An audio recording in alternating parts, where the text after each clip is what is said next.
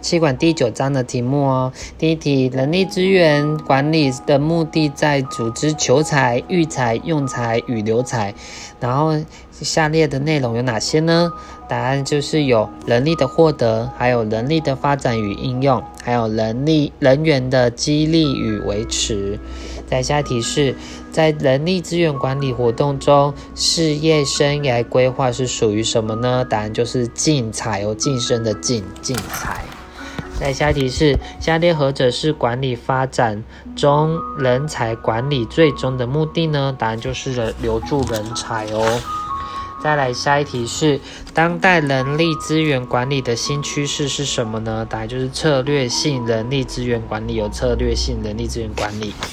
在下一题是下列何者是有是属于就是策略性人力资源管理的途径的特征呢？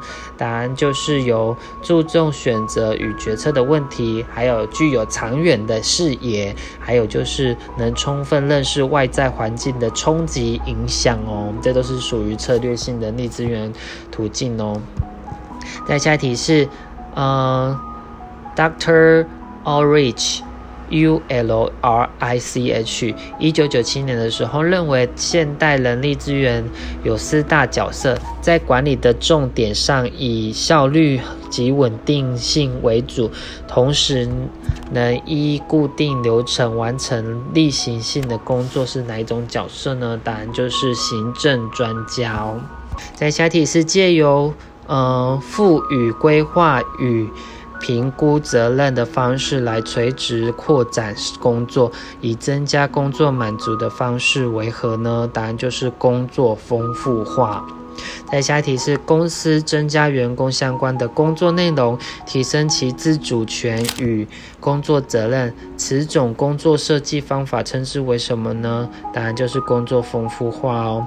在下题是就工作丰富化和工作扩大化之比较，有下列的何者说辞呢？答案就是由工作扩大化主要是工作内容，呃，水平水平方向扩大哦。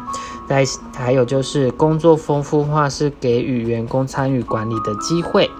还有就是工作丰富化可以增加员工的自主性，还有就是同为增加呃员工满意度及生产力的方法哦。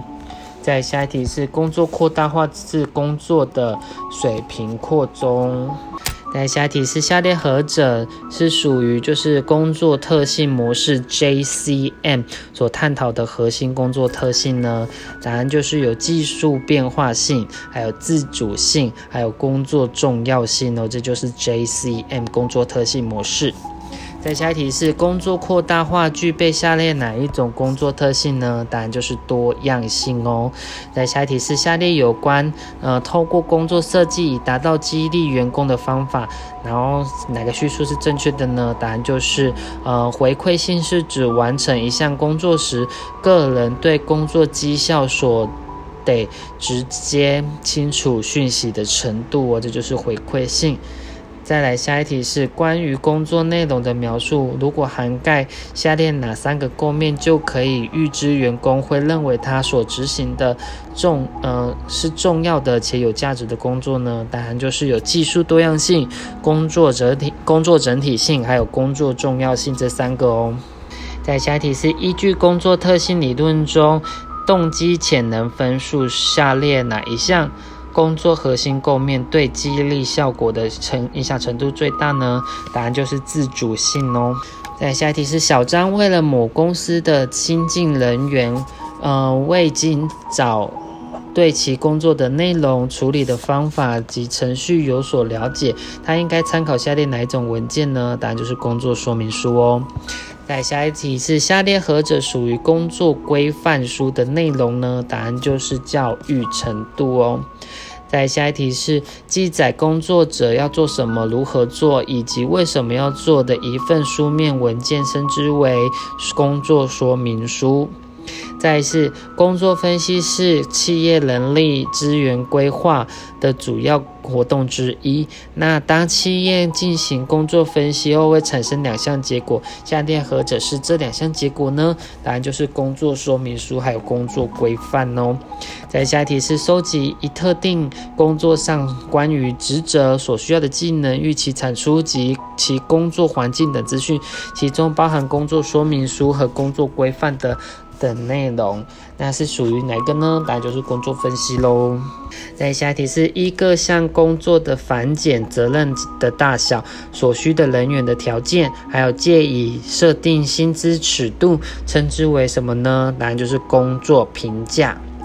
在下题是工作评价最主要的目的为何呢？答案就是作为评定员工公平薪资的标准哦。在下题是下列有关工作评价叙述有哪些呢？答案就是有评定各种工作之间的相对价值，还有计算员工薪资高低的标准，还有就是可达成同工同酬、异工异酬的目的哦。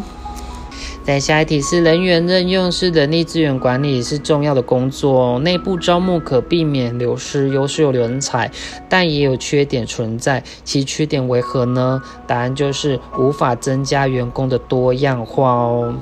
在下一题是企业人才招募来源包括内部招募还有外部招募，下列叙述哪个是内部招募呢？内部招募就是晋升哦。那像校园征才、像人才中介机构征募，还有广告征才的，都是属于外部的哦。在下一题是关于内部招募与外部招募的叙述，下列叙述何者正确呢？答案就是有内部招募可减可以减少企业组织针对应征者进行背景调查所需要所需要耗费的资源哦。在下一题是企业进行人员招募时可借由内部招募，有关内部招募叙述何者正确呢？答案就是有内部人员晋升是内部招募的方式之一。在下一题是，企业在进行人员甄选时，会依工作特性与甄选对象选用不同的甄选工具。在甄选工具上面的选用上，那若甄若强调甄选工具在衡量同样的事物时，应该要有一致性的结果。当甄选工具可得到一致性的话，那我们称这个。甄选工具有良好的什么呢？答案就是信度哦，一致性就是信度，一致性就是信度。在下一题是在考量甄选员工的时候，能是否能测出他应该测的结果？是指测试的工具为什么呢？答案就是效度哦，要正确的结果就是效度。再来下一题是。一位管理者在现有的职位上表现良好，然后会不断的予以要升，最后晋升到一个超出其能力所所及的职位上，称之为什么呢？答案就是彼得原理哦。在下一题是下列何者不是在训练呃在职训练的方式呢？不是哦，答案就是建交合作不是。那在职训练的话，就是有像工作授权、工作轮调，还有学徒训练哦。在下题是在员工绩效管理中，一种利用管理者、员工、顾客与同事的回馈作为衡量依据的评估，称之为什么呢？答案就是三百六十度回馈，有三百六十度回馈。在下一题是下列哪一项结果可作为奖惩的依据呢？答案就是绩效评估哦。在下一题是结合重要事件法和平。等尺度法以连续的等级评选员工，且各等级反映出员工各种有效、有效率还有无效率的行为。这种绩效评估方法称之为什么呢？答案就是行为定向评估尺度法哦。行为定向评估尺度法。在下一题是工作评价最主要的目的为何呢？当然就是作为评定员工公平薪资的标准哦。下一题是下列何者不是属于报酬的决定的因素呢？不是哦，当然就是个性。那其他像是专业知识啊，然后技能啊，跟责任这些都是就是报酬的决定的因素。